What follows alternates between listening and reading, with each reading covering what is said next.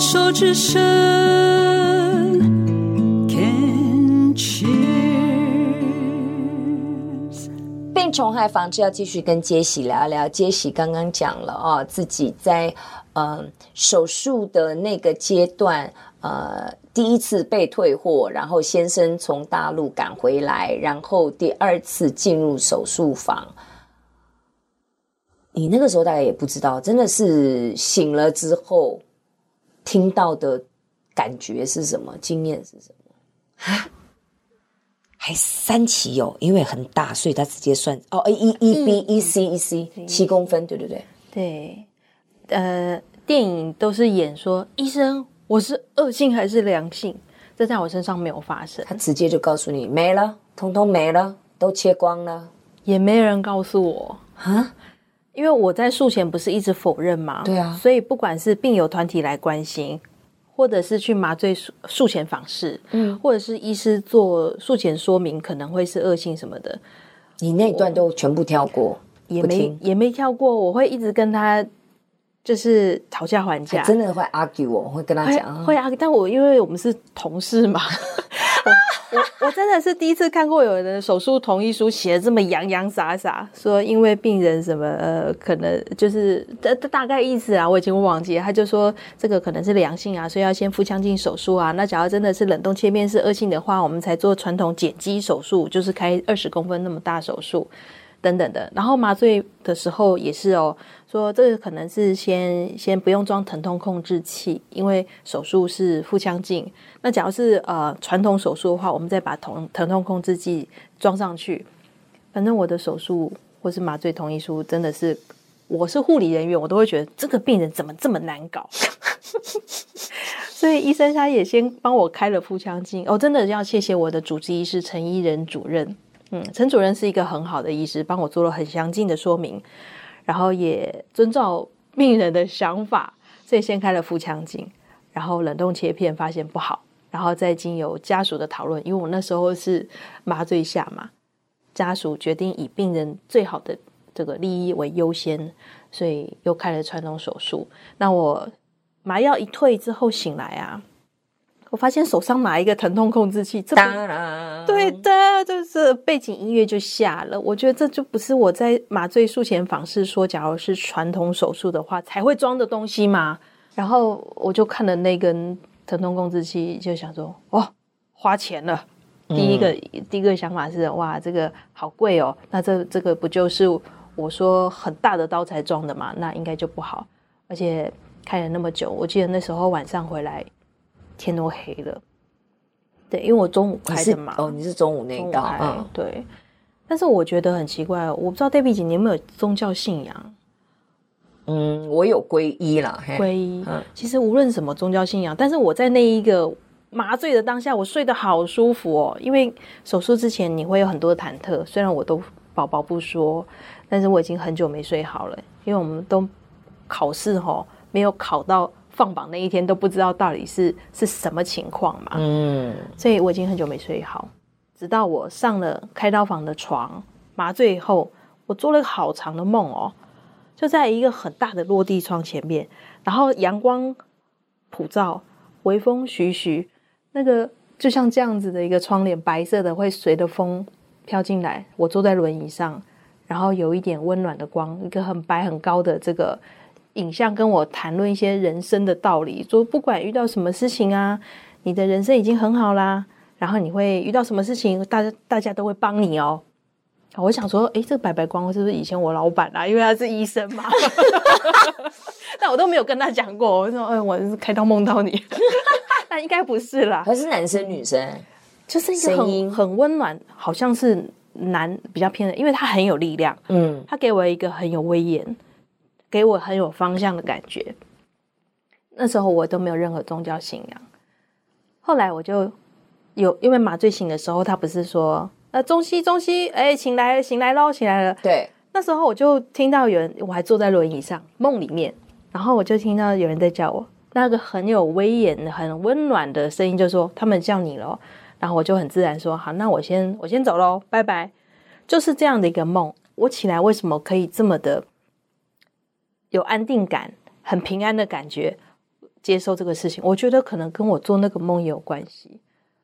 我，你那个梦境真的很有趣，很有趣，嗯，很有趣。后来我住在医院大概一个月嘛，然后很多人会来看我，其中有一个我很尊敬的姐姐，然后她来跟我传福音，然后才想说，哎，这是不是一个什么天赋？天赋吗？还是那就是我以前的老板？你还在讲老板？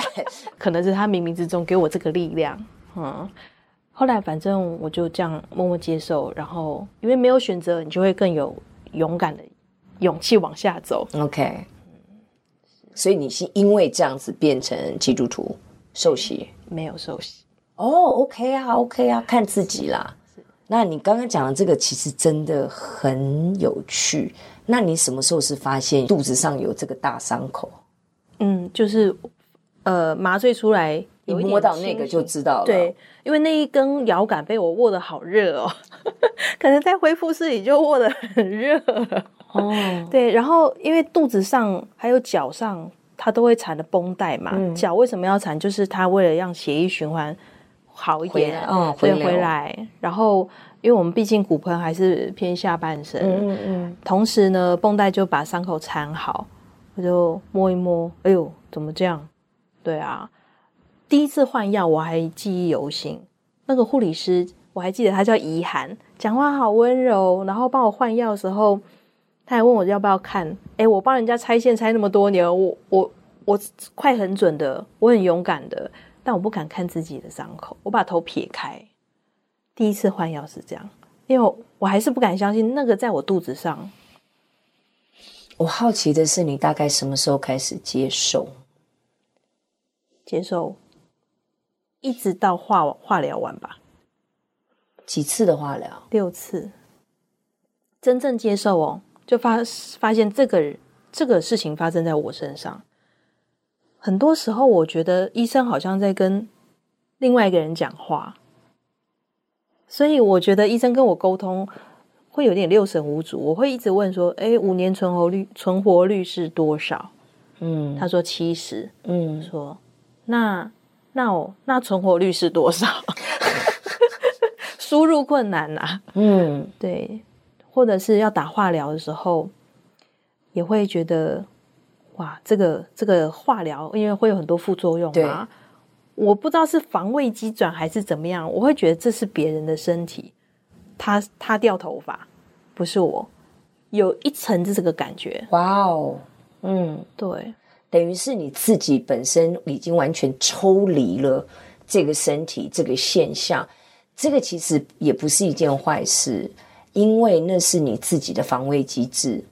这样子的一个讯息跟一个现实冲击对你来讲太大，你没有办法承受，你也没有办法消化，所以你的一个惯性的防保护自己，能让自己还能够活下去的一个机制，就是你抽离。哦所以这个这个其实也是正常啦，可是那个抽离又好像似我非我，有时候我又留下来。例如说好了，我打化疗的时候，我们那时候吼还没什么标靶的，现在生活品质有比以前好，嗯，但是我们那时候呃打化疗药物，它有两种化疗药，一个是紫杉醇，一个是铂金，对。那这两个药物之间还会打一些小针，例如是类固醇、嗯、抗组织胺，减缓我们的一些副作用。那它就相对会冲很多很多的水，嗯，那你就会打抗组织胺，很想睡觉，嗯，嗯，但是你又很想尿尿，那你就会一直哦，我要起来，我要我要睡觉，还是起来？后来我就你没有装纸尿裤，就穿纸尿裤吗？没有，因为那个水冲出来实在太多，大概半小时会起来一次，因为我膀胱本来不知道是。呃，肿瘤压到还是怎么样，就是很敏感。后来我决定我，我我清醒的状态下插尿管，每一次化，除了第一次化疗，又不知道插插尿管是很痛苦的事情哎、欸。对啊，你一插上去，马上就有异物感，就很想要排尿的感觉。更何况你还要坐起来，而且你是清醒的时候清醒的。插进去那个刹那是，就算插了润滑液，该出的地方你变成进口的时候，啊、都很痛。对，所以我那时候为了要顺利的把这个事情度过，是，我就跟医生商量，但是那个情况下，我又好像有一点被抽离。他说：“哎，这个病人哦，他因为很想休息，但是因为他打化疗，所以他他要打。”所以你自己的内在历程是一直在讲说，这个病人哦怎样怎样，他现在哦会掉头发什么什么的，哦、是这样哦。有我不知道那个人是谁，但我觉得一直有一个声音，就可能那一个梦里面哦，那个那个很温威武、安全、温暖的形象。对对对，他深植在我的脑袋里。我觉得可能真的跟你的职业的惯性，因为你常常是跟诊的护士，所以常常会听到你的老板一直在讲啊，他怎么样怎么样，因为你们又是教学医院嘛，常常跟学生讲这个病人怎么样怎么样，这个人病人怎么样怎么样，所以当你真正在那个情境子的时候。你可能那样子的一个机制就跳出来了啊！对对对对，有没有可能？还好是健全的机制跳出来。对对对对对对对。对啊，说到刚刚那个导尿管部分，我突然想到 David 你刚刚讲的，为什么不去做六分钟呼医生？你看以前脚不敢打开给人家看，你现在一直要开，先知道了哈。对，了解啊哈，了解，该做检查要检查。好哟，那我们这一段也先聊到这里，好不好？好，谢谢，谢谢。